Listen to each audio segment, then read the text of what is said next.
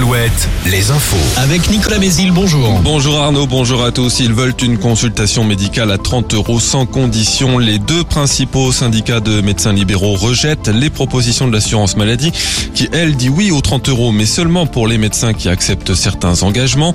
Prendre plus de patients, participer aux gardes ou exercer dans un désert médical. Sinon, le prix de la consultation passerait à 26,50 euros. Les autres syndicats ont jusqu'à demain pour se prononcer sur cette proposition d'accord.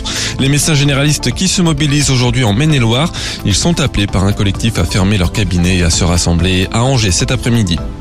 Les premières mesures de restriction des usages de l'eau pourraient être euh, prises dans les prochains jours, une précocité inédite.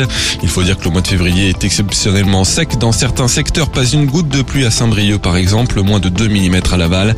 Le ministre de la Transition écologique l'a annoncé hier dans le JDD. Il réunit aujourd'hui les sept préfets coordonnateurs de bassin, dont celui de Centre-Val de Loire pour le bassin Loire-Bretagne. Christophe Béchu verra ensuite tous les préfets de France lundi prochain pour les inciter à prendre d'ores et déjà des mesures.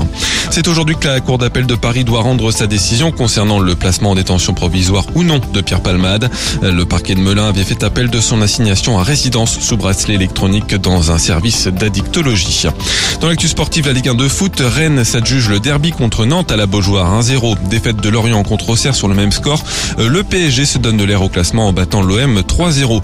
En Ligue 2, un dernier match de la 25e journée. Ce soir, Bordeaux se déplace à Amiens. En national, Concarneau joue à Versailles. En rugby, un succès bonifié pour le 15 de France hier face à l'Écosse au tournoi des Six Nations.